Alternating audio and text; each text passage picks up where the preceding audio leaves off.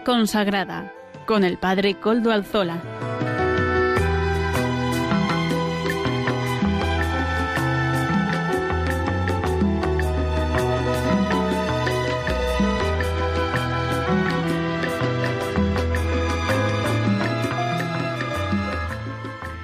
Buenas tardes, hermanos, amigos y oyentes. Hoy es jueves y son las cinco de la tarde. Una hora menos, eh, una, las cinco y un minuto en mi reloj. Una hora menos en las Islas Canarias. Es por tanto la hora de vida consagrada en Radio María. Les saluda con sumo gusto Padre Coldo Alzola, Trinitario, que emito, como siempre, me uno a ustedes desde Algorta, Vizcaya, desde el norte de España, desde la parroquia del Santísimo Redentor, parroquia de todos ustedes, porque dentro de dos horas, no, de tres, porque son las cinco, así que cuando acabo el programa, a las dos horas celebramos la Eucaristía y una hora antes tenemos la adoración eucarística, hoy que es jueves eucarístico. Y en esa Eucaristía yo rezo todos los jueves por ustedes, los oyentes de este programa y los oyentes de Radio María. Así que espero que ustedes también recen por nosotros, recen por esta parroquia, recen por todas las actividades pastorales, eh, nos encomienden de un modo particular. Además, al inicio de este programa nos encomendamos al Beato Domingo Iturrate, nuestro patrono y protector, cuyos, cuyos restos, cuyas reliquias reposan y custodiamos en, esta, en este templo parroquial.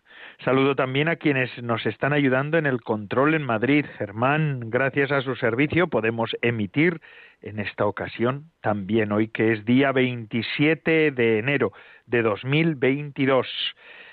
Fíjense, 2022, cada vez que lo digo, me parece casi imposible haber llegado al 2022 tan rápido, ¿verdad? Todavía en nuestra memoria, los que ya tenemos unos cuantos años, recordábamos cuando estábamos atravesando el umbral del, del tercio milenio, ¿no? del tercer milenio, tercio milenio y neunte, que decía el entonces Papa San Juan Pablo II de feliz memoria y ya estamos en el 2022. Madre mía, cómo corre el tiempo tempus fugit, decían los clásicos, y es que es así, es así. Hoy además, fijaos la, fíjense, las lecturas de la misa nos invitan la primera en concreto estas lecturas del libro de Samuel, de los dos libros de Samuel del Antiguo Testamento que estamos leyendo en este último tiempo, en la lectura continuada, nos hablan de, del rey David en este, en este caso concreto y hablan de el rey David como amigo de Dios. ¿Y por qué digo esto? Permítanme que lea un texto del recordado y amado también Papa Benedicto XVI en su encíclica Deus Caritas Est, en el número 17, dice lo siguiente, el reconocimiento del Dios viviente es una vía hacia el amor, y el sí de nuestra voluntad a la suya abarca entendimiento, voluntad y sentimiento, en el acto único del amor. No obstante, este es un proceso que siempre está en camino, decía el Papa emérito. El amor nunca se da por concluido y completado, se transforma en el curso de la vida, madura y precisamente por ello permanece fiel a sí mismo. Idem vele, idem nole, querer lo mismo y rechazar lo mismo. Es lo que los antiguos han reconocido como el, el auténtico contenido del amor hacerse uno semejante al otro, que lleva a un pensar y a un desear común. La historia de amor entre Dios y el hombre consiste precisamente en que esta comunión de voluntad crece en la comunión del pensamiento y del sentimiento, de modo que nuestro querer y la voluntad de Dios coinciden cada vez más. La voluntad de Dios ya no es para mí algo extraño que los mandamientos me imponen desde fuera, sino que es mi propia voluntad. Habiendo experimentado que Dios está dentro de mí, que lo más íntimo de mí mismo, crece entonces el abandono en Dios y Dios es nuestra alegría. Así pues podemos decir que hoy en la oración que el rey David hace en esa tienda del encuentro, en esa tienda donde está el arca de la alianza, le dice con humildad a Dios, tú me has elegido, has elegido a mi estirpe sin ningún mérito, pero estoy aquí, te me pongo ante ti, porque David quería lo mismo que Dios, o quería querer lo mismo que Dios. Seamos amigos fuertes de Dios. Vamos a ver. Y ahora este programa espero que ayude también a crecer en ganas de querer lo mismo que Dios quiere para nosotros. Y así paso sin más dilación a presentar los contenidos del día de hoy. Hoy contaremos con la participación de Monseñor don Vicente Jiménez, arzobispo emérito de Zaragoza y miembro de la Comisión de Vida Consagrada de la Conferencia Episcopal Española. Además, él es el que preside el grupo de trabajo para la preparación del sínodo aquí en España. Entrevistaremos también al padre Jesús Díaz, dominico, y que es actualmente el presidente de Confer España. Amaro Villanueva nos presenta, como todas las semanas, el espacio Música para Evangelizar. Y el espacio de formación va también de la mano del padre Antonio Bellella, claretiano, del Instituto Teológico de Vida Consagrada de Madrid, como ya viene siendo habitual en estas últimas semanas. Y ya saben además que se pueden poner en contacto con el programa por medio del correo electrónico del mismo, se lo recuerdo por si acaso, arroba vida consagrada arroba radiomaria.es. Ustedes pueden escribirme a este correo y yo mismo les contestaré. Recuerdo además que nos pueden escuchar por medio de los podcasts de la web, si algo les ha interesado, si algo quieren volver a escucharlo, si no han podido escucharlo en la hora porque estaban haciendo otra cosa o porque estaban en el médico, a veces pasa, o estaban atendiendo otra cuestión, pues esto pueden escucharlo eh, con el podcast de este programa que ya lo tenemos en la web de, podcast de Radio María. Gracias a Radio María porque nos ofrece este servicio también. Y así, sin más dilación, comenzamos dándole la voz a don Vicente Jiménez, arzobispo emérito de Zaragoza y miembro de la Comisión Episcopal de Vida Consagrada. Contexto del proceso sinodal. Diversas situaciones en que viven las comunidades cristianas en el mundo. Queridos oyentes de Radio María, especialmente vosotros los miembros de Vida Consagrada, el proceso sinodal en el que estamos participando en todas las diócesis se desarrolla en un contexto histórico caracterizado por cambios epocales de la sociedad y por una etapa crucial de la vida de la Iglesia, que no es posible ignorar. Es en los pliegues de este contexto complejo, en sus tensiones y contradicciones, donde estamos llamados a escrutar a fondo los signos de los tiempos e interpretarlos a la luz del Evangelio, como dice el concilio. En el documento preparatorio del sínodo, que estamos comentando en estos espacios de la vida consagrada en Radio María, se señalan algunos elementos del escenario global más estrechamente vinculados con el tema del sínodo. Se apunta la tragedia de la pandemia de la COVID-19, que pone a prueba la capacidad de la Iglesia para acompañar a las personas y a la sociedad en los momentos de dolor, sufrimiento, incertidumbre, soledad y muerte. En mi intervención de esta tarde voy a comentar el número 8 del documento preparatorio del sínodo, que trata de las diversas situaciones que viven las comunidades cristianas. Es verdad que no podemos ignorar la variedad de condiciones y situaciones en las que viven las comunidades cristianas en las diversas partes del mundo. Señalamos en esta intervención algunas. Junto a países en los cuales la Iglesia reúne la mayoría de la población y representa una referencia cultural para toda la sociedad, como es el caso de España, por ejemplo, existen otros países en los cuales los católicos son una minoría. En algunos países de minoría católica, los católicos, junto con otros cristianos, experimentan formas de persecución, incluso muy violentas, y a menudo el martirio. Me voy a detener un momento en este fenómeno de los cristianos perseguidos. El Papa Francisco afirma, en un mundo en el que las diversas formas de tiranía moderna tratan de suprimir la libertad religiosa o de reducirla a una subcultura sin derecho a voz y voto en la plaza pública, o de utilizar la religión como pretexto para el odio y la brutalidad, es necesario que los fieles de las diversas tradiciones religiosas unan sus voces para clamar por la paz, la tolerancia, el respeto a la dignidad y a los derechos de los demás. Hasta aquí las palabras del Papa Francisco. Tristemente tenemos que constatar un empeoramiento respecto del derecho fundamental de la libertad religiosa. Cada vez es mayor el número de personas y de países donde se discrimina e incluso se persigue a los creyentes de diferentes religiones, aunque siguen siendo los cristianos el grupo más destacado. Dos de cada tres personas sufren persecución religiosa a causa de su fe.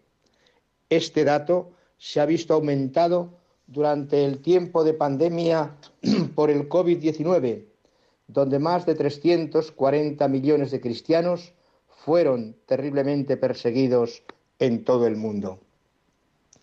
El vídeo del Papa del mes de enero lanza un mensaje potente a favor de la libertad religiosa y de las personas que sufren discriminación.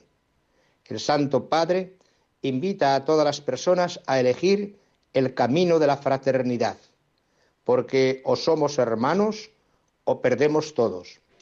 Y para ello es fundamental poner fin a tantas restricciones que mucha gente encuentra al querer profesar su fe. Por otra parte, el laicismo y la intolerancia agresiva hacia el hecho religioso se está extendiendo de forma alarmante en diferentes países occidentales. Las agresiones a personas, a símbolos religiosos y a templos están alcanzando un nivel preocupante. Además, algunos gobiernos suman medidas aún más restrictivas para las celebraciones litúrgicas que las impuestas por el coronavirus, coartando así la libertad de culto y discriminando a los creyentes católicos. Junto a la situación de persecución y violencia del hecho religioso, domina una mentalidad secularizada que mina las raíces cristianas y tiende a expulsar la religión del espacio público, con retirada de cruces y otros símbolos religiosos. Además, existe un integrismo religioso que no respeta la libertad de los otros, alimenta formas de intolerancia y de violencia, que se reflejan también en la comunidad cristiana y en sus relaciones con la sociedad. Lamentablemente, no es infrecuente que los cristianos asuman estas mismas actitudes, fomentando las divisiones y las contraposiciones también en la Iglesia. Todas estas situaciones, levemente apuntadas, tienen un profundo impacto en el camino sinodal que hemos iniciado desde el mes de octubre pasado, impidiendo poner en marcha algunas iniciativas del caminar juntos del sínodo. No obstante estas situaciones que dificultan el caminar juntos del proceso sinodal, hay motivos para la esperanza. Es un motivo de gran esperanza que no pocas iglesias hayan comenzado a organizar encuentros y procesos de consulta al pueblo de Dios, más o menos estructuradas. Allí donde tales procesos han sido organizados según un estilo sinodal, el sentido de la Iglesia ha florecido y la participación de todos ha dado un nuevo impulso a la vida eclesial se confirman igualmente el deseo del protagonismo dentro de la Iglesia por parte de los jóvenes y la solicitud de una mayor valoración de las mujeres y de espacios de participación en la misión de la Iglesia. Hasta otra ocasión, con mi afecto y bendición, Vicente Jiménez Zamora, arzobispo emérito de Zaragoza y miembro de la Comisión Episcopal para la Vida Consagrada. Buenas tardes.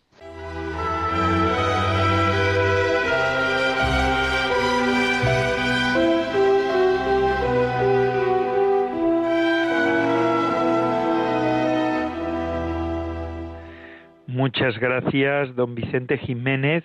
Monseñor don Vicente Jiménez es arzobispo emérito de Zaragoza y miembro de la Comisión Episcopal de Vida Consagrada. Gracias por estas palabras, por este acompañamiento que nos están haciendo los obispos que semana tras semana nos presentan estas cuestiones que tienen que ver con el sínodo que se está preparando ya en todas nuestras diócesis y a nivel de la Iglesia en España. De hecho, don Vicente Jiménez, Monseñor don Vicente Jiménez, el que hemos, acabamos de escuchar, es el presidente de la comisión de la Conferencia Episcopal Española.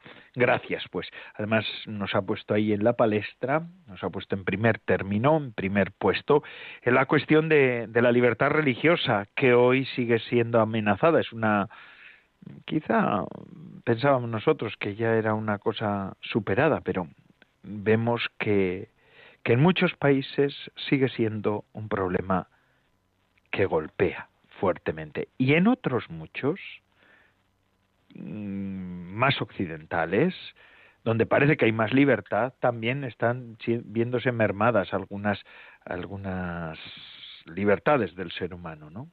Por ejemplo, yo sé de algún lugar en algún país en concreto donde se están celebrando las misas en la calle con 20 grados bajo cero porque todavía las autoridades sanitarias no han permitido abrirse las iglesias. Yo creo que esto no tiene mucho mucha mucha lógica, ¿verdad? Yo creo que no se corresponde este celo excesivo.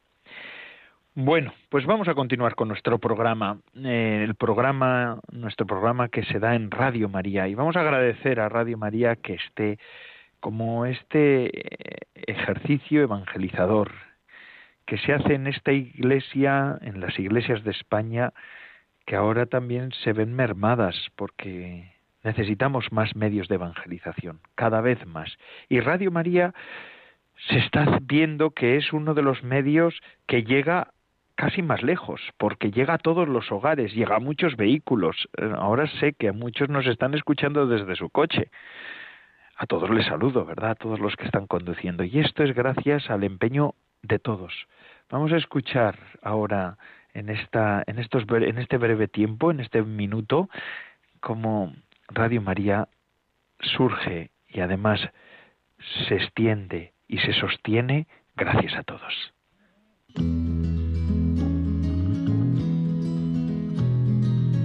El 24 de enero de 1999 comenzaban las emisiones de Radio María en España. Era un pequeño grano de mostaza, sembrado con medios muy pobres, pero cuidado con inmensa ternura por personas que le dedicaron lo mejor de sus vidas. Años después, esa semilla se va convirtiendo en un gran árbol, bajo cuyas ramas muchos oyentes están encontrando la sombra benéfica de la fe y esperanza que brotan del amor de Cristo y de María. Ayúdanos a seguir cuidando y extendiendo este árbol fecundo en frutos de conversión y vida cristiana. Colabora. Puedes hacerlo sin moverte de casa, con una simple llamada al 91 822 8010 o a través de nuestra página web www.radiomaria.es, donde verás los números de cuenta a donde podrás realizar una transferencia bancaria o a través de pasarela de pago con tarjeta. Además, tenemos disponible el método de pago Bizum. Y si quieres que tu donativo desgrabe, no olvides indicar tus datos personales, incluido tu NIF. Con María se puede. Al comienzo del programa les decía que ya estamos muy próximos a una semana casi, em, ya quedan menos de una semana, eh, para ser concretos, para celebrar la Jornada Mundial de la Vida Consagrada el 2 de febrero, como todos los años. Este año con el lema Caminando Juntos. Y qué mejor que poder hablar con el presidente de la CONFER, Padre Jesús Díaz, que es presidente de la CONFER en este momento, dominico, nacido en Ríos, Asturias, en el año 62, eh, ordenado en Salamanca en el 89, ha ejercido diferentes servicios dentro de su orden y ahora finalmente es provincial, el primero en concreto de la provincia Hispania, que es la provincia que ha emanado de varias unificaciones de distintas provincias eh, de España. Buenas tardes, Padre Jesús, ¿qué tal estamos? Eh, buenas tardes, eh, pues muy bien, contento de participar en el programa. Eso es, este es programa de vida consagrada de Radio María, así que usted es el presidente de la CONFER y la CONFER también tiene mucho que ver con la, con la vida consagrada, ¿verdad? Eh, sin duda alguna, tiene mucho que ver porque no en vano pues articula en España las, a, muchas, muchas congregaciones religiosas sí, en España. Sí. Qué bueno. Eh, les decía a los oyentes que estamos ya a las puertas de celebrar, porque ya estamos como en, los, en las vísperas, en las primerísimas vísperas de la celebración de la Jornada Mundial de, vida de la Vida Consagrada, la jornada del 2 de febrero, el día de la presentación del Señor, que este año tiene como lema Caminando Juntos. ¿Por qué este lema? ¿Por qué esta jornada? ¿Qué significa esta jornada, Padre Jesús? Bueno, en diálogo con la Comisión Episcopal para la Vida Consagrada, pues al final hemos decidido eh, tomar como lema Caminando Juntos para reflejar precisamente la experiencia de sinodalidad que la vida consagrada puede aportar a la Iglesia en particular y a la sociedad en general, dado que estamos en ese proceso de preparación al sínodo sobre la sinodalidad en el año 2023. Eso es, además, en ese sentido, padre, eh, los religiosos, los consagrados y religiosos vivimos en comunidad, somos como, como la avanzadilla de la vida sinodal, ¿no? Porque la sinodalidad y la vida comunitaria, la vida de nuestras órdenes e institutos, vamos, órdenes y congregaciones de institutos en general, tiene mucho de sinodal. Así es, eh, podríamos decir que desde que venimos a la vida consagrada y nos formamos para una vida comunitaria, fundamentalmente, que es una vida muy sinodal, ¿no? Como usted bien acaba de, decir. Por eso yo diría que la sinodalidad, los consagrados, los religiosos, las religiosas, lo llevamos un poquito en la, en la sangre, ¿no? También como nuestro código genético en nuestro estilo de, de vida, ¿no? En nuestro estilo de vida el ADN, el ADN de la vida consagrada. Padre Jesús, usted es eh, dominico, eh, provincia Hispania, que me, que me decía que era la unificación de varias provincias, ¿verdad? Aquí es ese proceso que en muchas congregaciones, institutos, órdenes se está viviendo en España. Sí, hemos vivido el mismo proceso que muchas congregaciones religiosas eh, en España, bueno, y en el mundo entero, pero especialmente en España y en Europa, eh, de unificación de provincias. Entonces, eh, la provincia de Hispania surge de tres provincias, eh, la antigua provincia de Andalucía, Bética Andalucía, la provincia de, de, Valencia y la provincia de Aragón, que decíamos, ¿no? y lo que llamamos la provincia de, de, España, entonces, que comprendía, bueno, pues de Madrid hacia el norte, ¿no? todo el norte. En el 2016 hemos procedido a la unión de estas tres provincias eh, creando, si se puede hablar así, una nueva provincia que lleva por nombre Provincia de Hispania y que engloba pues todo el territorio eh, nacional. Qué bien. Eh, también un camino sinodal.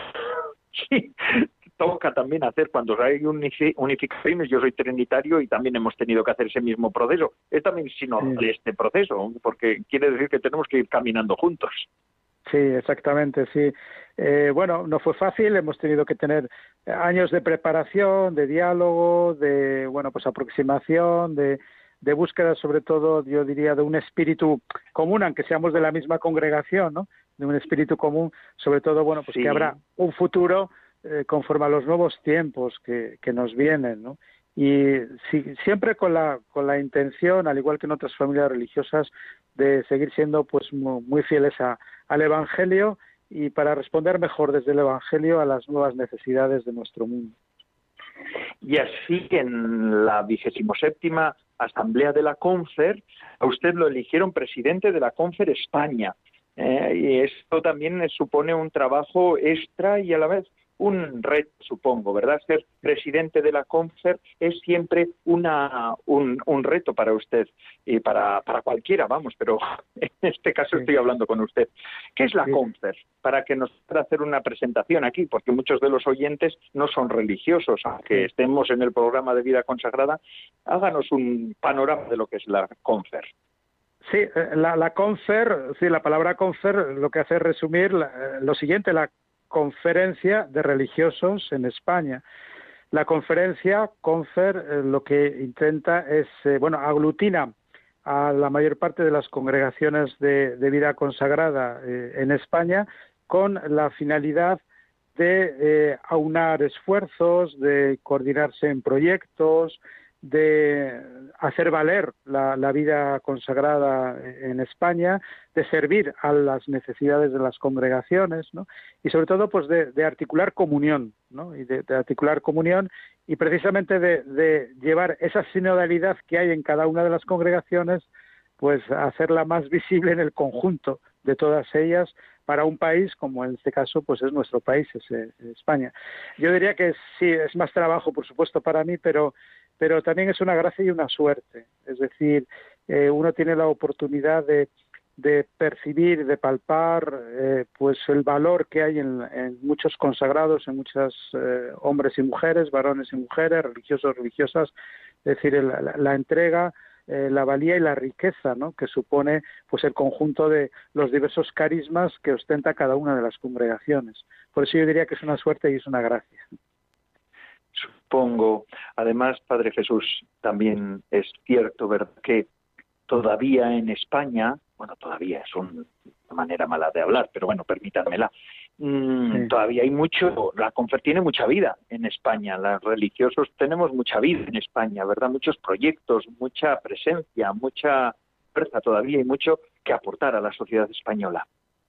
Así es, a mí me ha llamado la atención la, la vitalidad que todavía anida en las congregaciones religiosas y el servicio que se hace a la sociedad española en muchos ámbitos en el ámbito educativo, en el ámbito de la solidaridad y del compromiso social, en el ámbito eh, universitario, en el ámbito de la cultura, eh, en el ámbito bueno más pastoral más directo ¿no? de la misión evangelizadora y luego hay otro aspecto que a mí me parece importante que, que a veces olvidamos ¿no? que es la dimensión misionera si las eh, congregaciones en España hemos sido muy misioneros hacia América hacia África hacia Asia eh, ese es un patrimonio, yo diría, bueno, humano y por supuesto espiritual, que, es digno de, reconocer esa proyección de, España hacia otros países eh, desde los religiosos y desde las religiosas. Me parece que es un, es un patrimonio nacional que, es digno de reconocer. Puedo decir que después de, Italia somos el país con más número de misioneros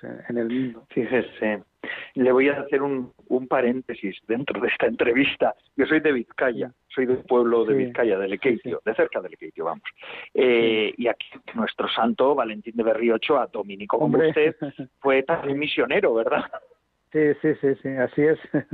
Sí, sí, sí, el, valor misionero de, los religiosos que han, llevado han llevado a España a, otros lugares del mundo, eh, eso es digno de reconocer y, de sentirse orgullosos para una sociedad también. Ya, ya, ya, ya, es así.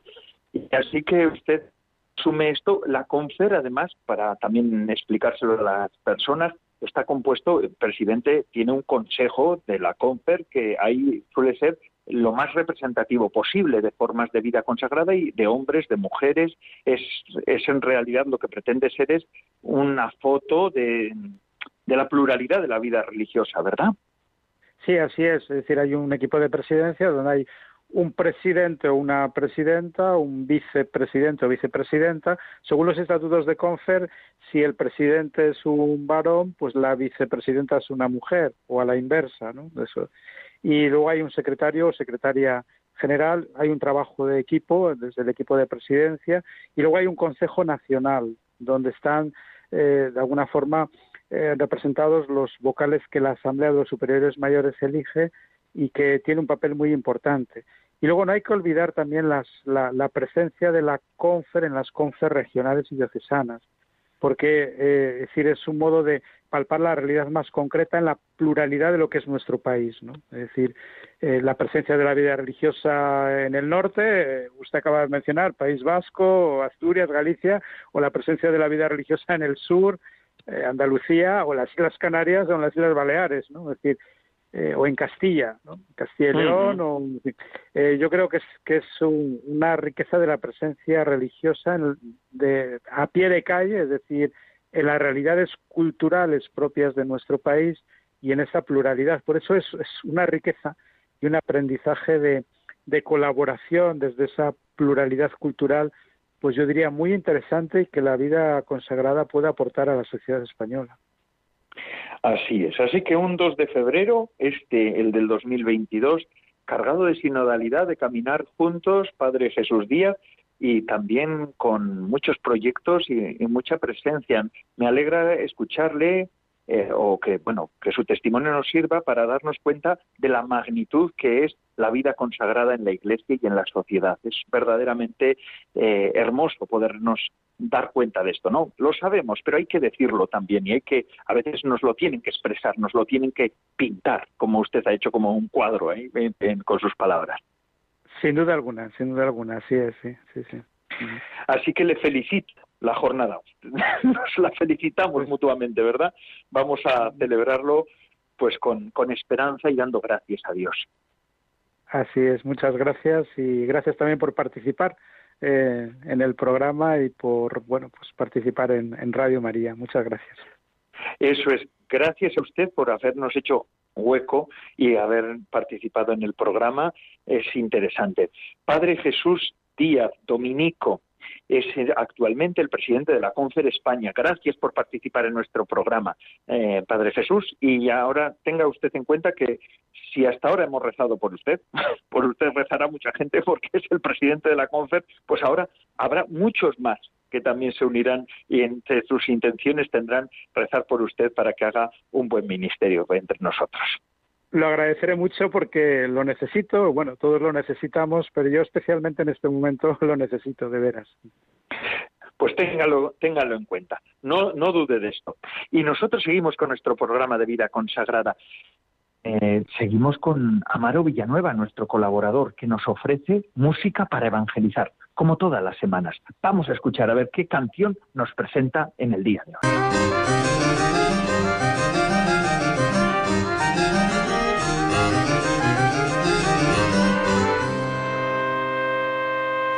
Buenas tardes, Padre Coldo, y buenas tardes a todos los oyentes de Radio María. Hasta el final es la canción que interpreta Leo Ramírez.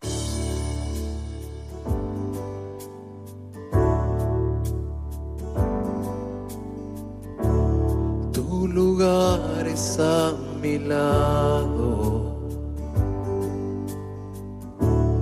Hasta que lo quiera Dios.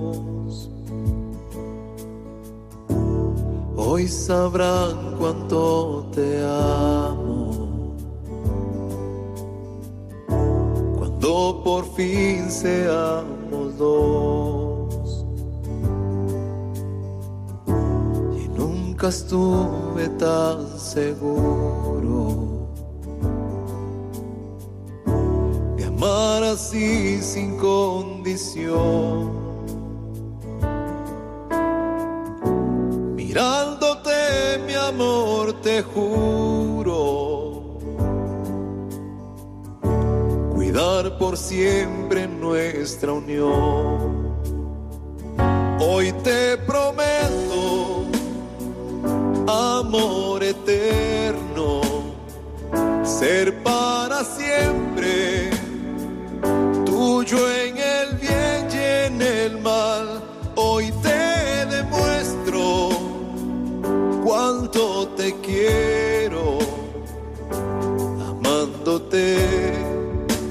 hasta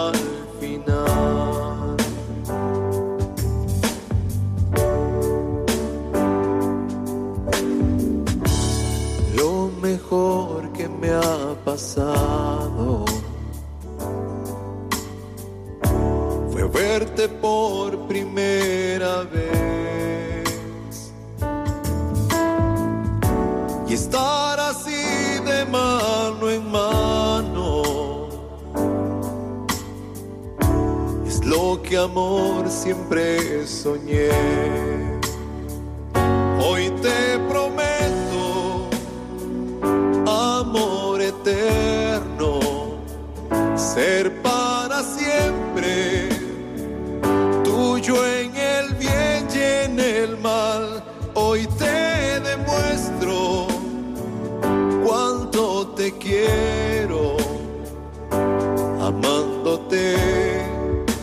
Hasta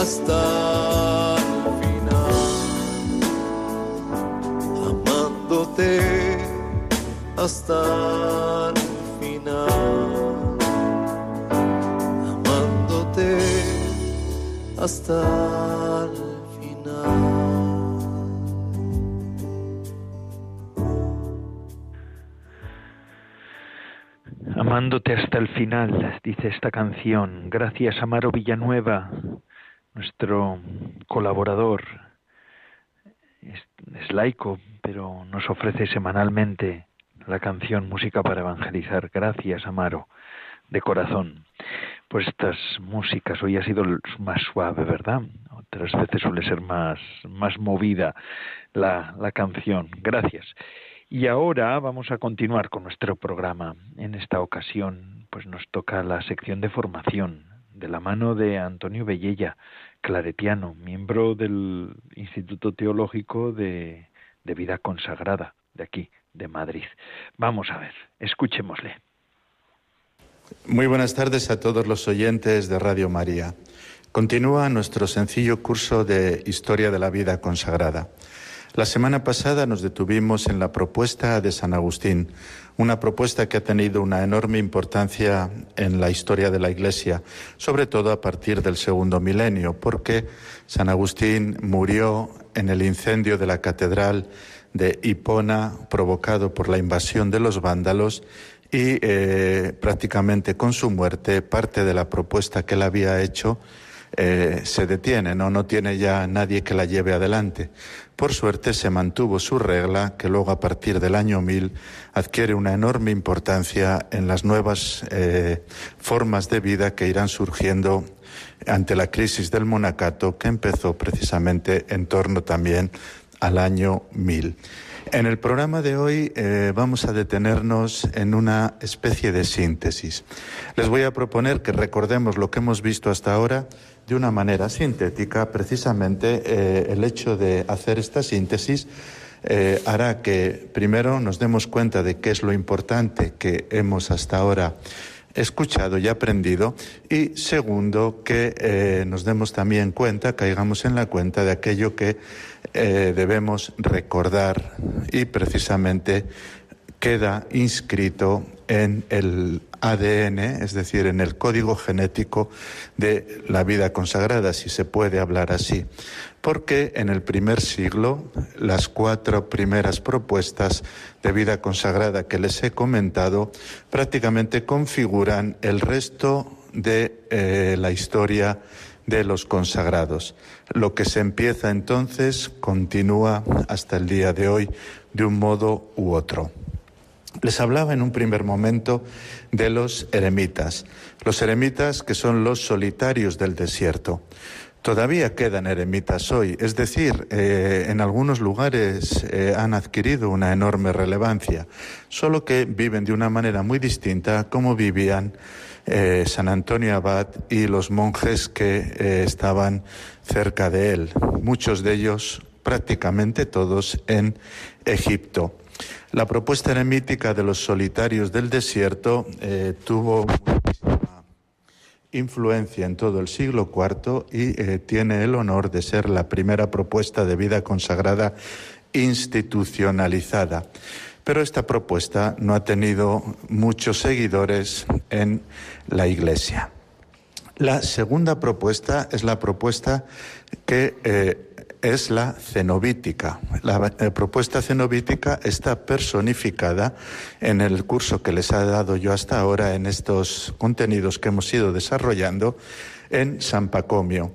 San Pacomio, como les dije, escribe la primera regla y precisamente hace esta eh, digamos, deriva, por así llamarlo, no en el sentido negativo, sino en el sentido de hacia dónde se camina, eh, la deriva regular de la vida consagrada.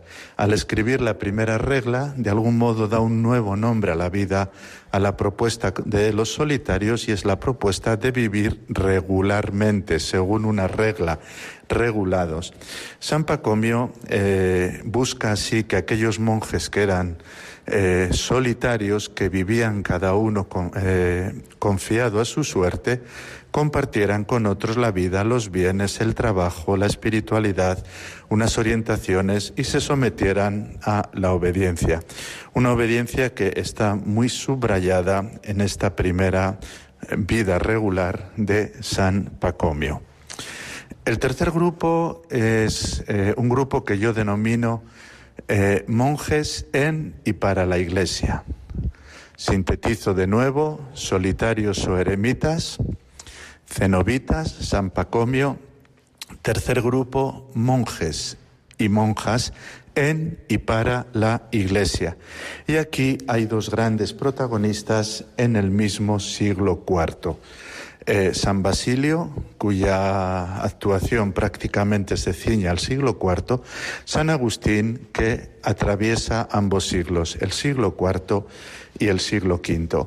Tanto Basilio como San Agustín comparten una experiencia espiritual común, siendo como son muy diferentes, tanto por su origen como por su trayectoria en la fe.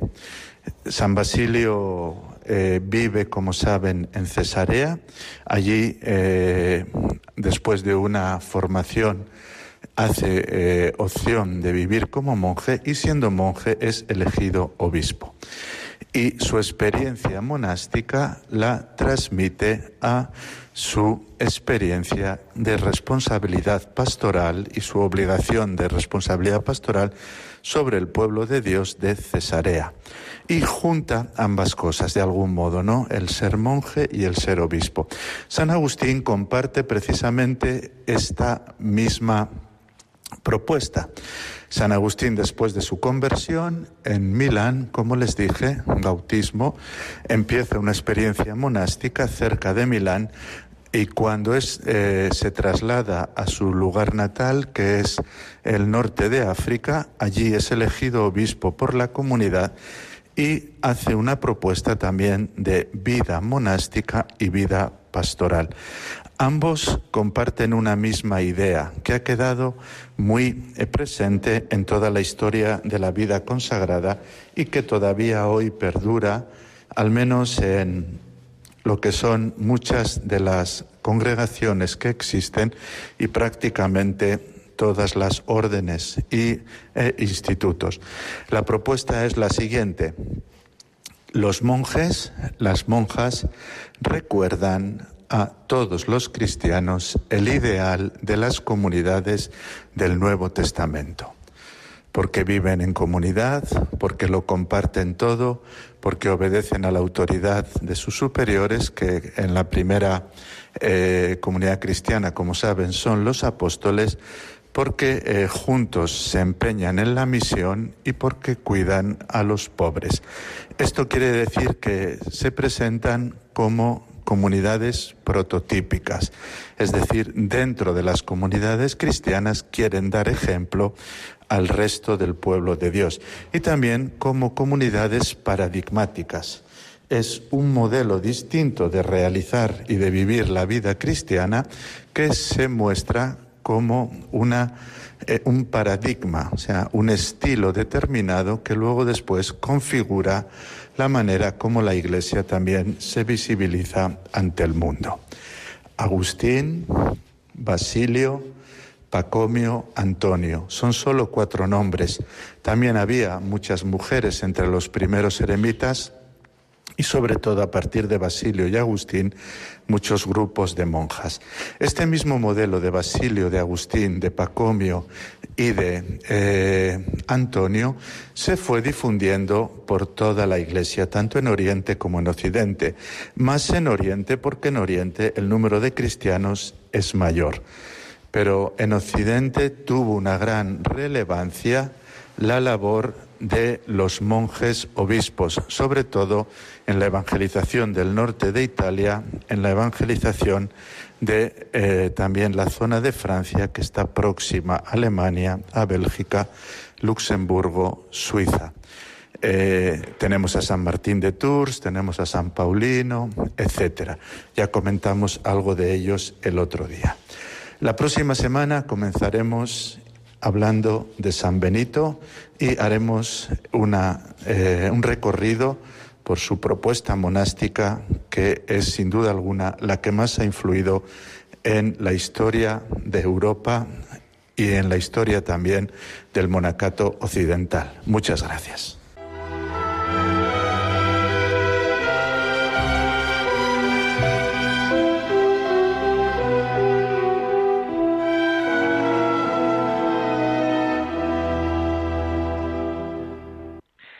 Gracias, Padre Antonio Bellella Claretiano, miembro del Instituto Teológico de Vida Consagrada de aquí de Madrid.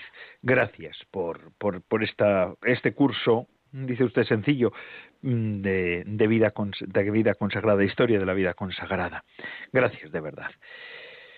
Y ayer, ayer, miércoles, en la audiencia general, el Papa dijo esto. A mí verdaderamente me ha, gustado, ¿verdad? Estas palabras, en sus catequesis está hablando de San José. Dice, muchas veces la vida nos pone ante situaciones que no comprendemos y parece que no tienen solución. Como hizo San José, añadió él, rezar en esos momentos significa dejar que el Señor nos indique cuál es la cosa justa para hacer. Cuando nos hace ver un problema, nos da siempre la intuición, la ayuda y su presencia para resolverlo. En la vida, decía el Papa también, todos nosotros experimentamos peligros que amenazan nuestra existencia o la de los que amamos. En estas situaciones, rezar quiere decir escuchar la voz que puede hacer en nosotros, que puede hacer nacer en nosotros la misma valentía de José para afrontar dificultades, las dificultades sin sucumbir. Y es que estas palabras me recordaban a mí a las lecturas de, este domingo. Eh, en la primera lectura que vamos a proclamar, la del profeta, eh, se trata del valor del enviado por Dios a los recalcitrantes, o sea, a los que se escandalizan nos muestra la dureza, toda la dureza de la situación de un hombre que debe representar y soportar, por ejemplo, la dureza de la resistencia de los hombres contra Dios. Por eso es el mismo Dios quien es inexorable con el profeta y le dice que no debe tener miedo a nadie, ni a reyes, ni a príncipes, ni a sacerdotes, ni a la gente del campo sino que es el mismo Dios quien le meterá miedo de todos ellos. Debe representar la oposición de Dios contra todos los que se oponen a Él, a Dios. Y esta oposición de Dios es tan fuerte que el que la representa será como una muralla de bronce inexpugnable. Pero por eso mismo ha de endurecer su rostro como pedernal, lo dice el profeta Isaías en otro texto, porque yo estoy contigo, le dice Dios, por eso no podrán vencerte, le dice al profeta Jeremías, pero lo que una misión semejante le cuesta al hombre débil quedará claro en las pruebas exteriores e interiores experimentadas por Jeremías. El enviado sufre, tiene zozobra, como todos nosotros, cuando nos encontramos que la misión es muy grande, que el problema es muy grande. El Papa nos recordaba que ante eso hay que orar, hay que rezar, porque esto nos hará poner las cosas en su sitio, como lo hizo San José. Pero es verdad que nadie nos quitará de tener ese miedo. Así nos lo muestra la primera lectura de este domingo que, que, que viene, ¿verdad? Jesús, en cambio, en el, Evangelio adopta la actitud del profeta. Comienza provocando abiertamente a sus oyentes. Les ha dicho que Él, que Jesucristo, es el cumplimiento de toda profecía. Y para evitar toda eventual adulación por sus palabras de gracia, Jesús declara enseguida que su lenguaje profético no sería reconocido en su tierra. Pues la gente dice ya, ¿No es este el hijo de José, el carpintero, del que habla el Papa en este tiempo? Es decir, ¿qué puede decirnos de nuevo uno que ha nacido y que ha crecido entre nosotros, que conocemos su origen? Hombre, pensaban que conocían su origen, aunque el origen de Jesús siempre es misterioso, ¿verdad? Entonces Jesús suministra las pruebas y dice que el profeta Elías solo pudo hacer su milagro en un territorio extranjero y que su discípulo Eliseo, el discípulo de Elías, solo pudo curar a un leproso sirio. Esta provocación de Jesús a sus parientes y también a sus paisanos tal vez nos parezca una imprudencia. ¿No habría sido preferible que Jesús hubiera comenzado diciéndoles cosas que ellos pudieran soportar y también digerir para pasar después poco a poco a cosas más difíciles? ¿No fue el propio Jesús culpable de que sus paisanos se pusieran furiosos y lo empujaran fuera del pueblo con la intención de matarlo? Pero también, posteriormente, la predicación cristiana imitará la técnica de Jesús. Pedro, el apóstol, el primero de entre los apóstoles, dirá a los judíos en su discurso del templo, rechazasteis al santo, al justo, y pedisteis el indulto de un asesino, matasteis al autor de la vida. La prudencia diplomática llega muy pronto a un punto muerto, y entonces solo el salto hacia la verdad ayuda a progresar, y es así. ¿eh? ese lenguaje entre Pinto y Valdemoro, perdonadme los dos pueblos de Madrid, que son hermosísimos, pero bueno, ese lenguaje de diplomático enseguida se agota. Pues Pablo eh, cita poetas paganos ante los sabios de Atenas, pero enseguida bruscamente debe hablar de Jesús, de la resurrección de los muertos y del juicio. Ninguna inculturación puede obviar las verdades. Y esto es así. Nada puede aguar lo que verdaderamente el núcleo del evangelio. No es que el evangelio se agüe para que todo el mundo lo pueda entender y lo pueda digerir. El evangelio no es una pastillita que se disuelva, sino que los otros tienen que convertirse al evangelio. Las otras culturas se tienen que evangelizar, hacerse al Evangelio. Y entre el texto de la primera lectura del profeta Jeremías y el Evangelio aparece como segunda lectura el himno de la caridad, el camino mejor, el único que conduce a la meta, es la caridad. Todo lo demás, incluso nuestro saber más profundo y nuestra ética más heroica, repartir, por ejemplo, las limonias, las en limosnas todo lo que tengo y aun dejarme quemar vivo, como dice el apóstol, no basta. Fíjense, ¿eh? es fuerte decir esto. Cuando Dios provoca a los hombres, primero por medio de sus profetas y finalmente por medio de Cristo y el cuerpo místico de Cristo que es la Iglesia, está realizando únicamente una obra de su amor. Y a todos los que se les confía la tarea de vivir y proclamar ante el mundo este amor, de Dios de una manera provocativa deben hacerlo por amor y con amor. De lo contrario no son mensajeros de Dios y hablan no en nombre de Dios, sino solo en nombre propio, llevados de su desprecio, de sus semejantes, de sus errores, de su cultura, del bienestar, de su abuso del poder y de la naturaleza. Estos motivos no llegan al nivel de la predicación cristiana.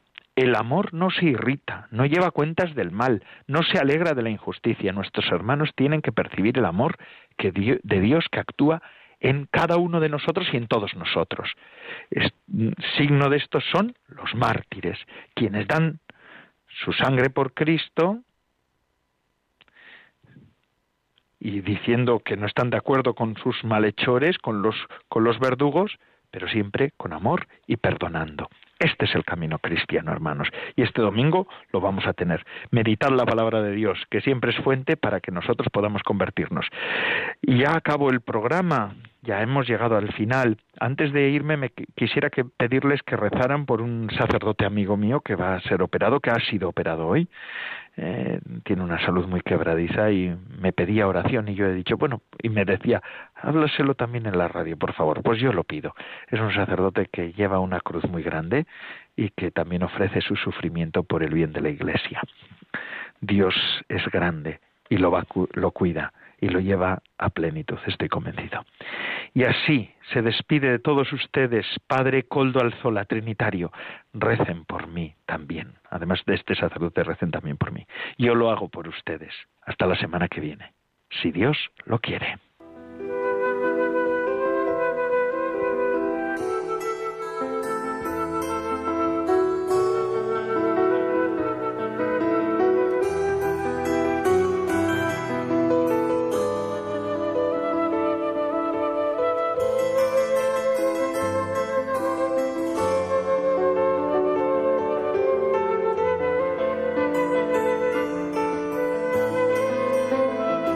Consagrada con el Padre Coldo Alzola.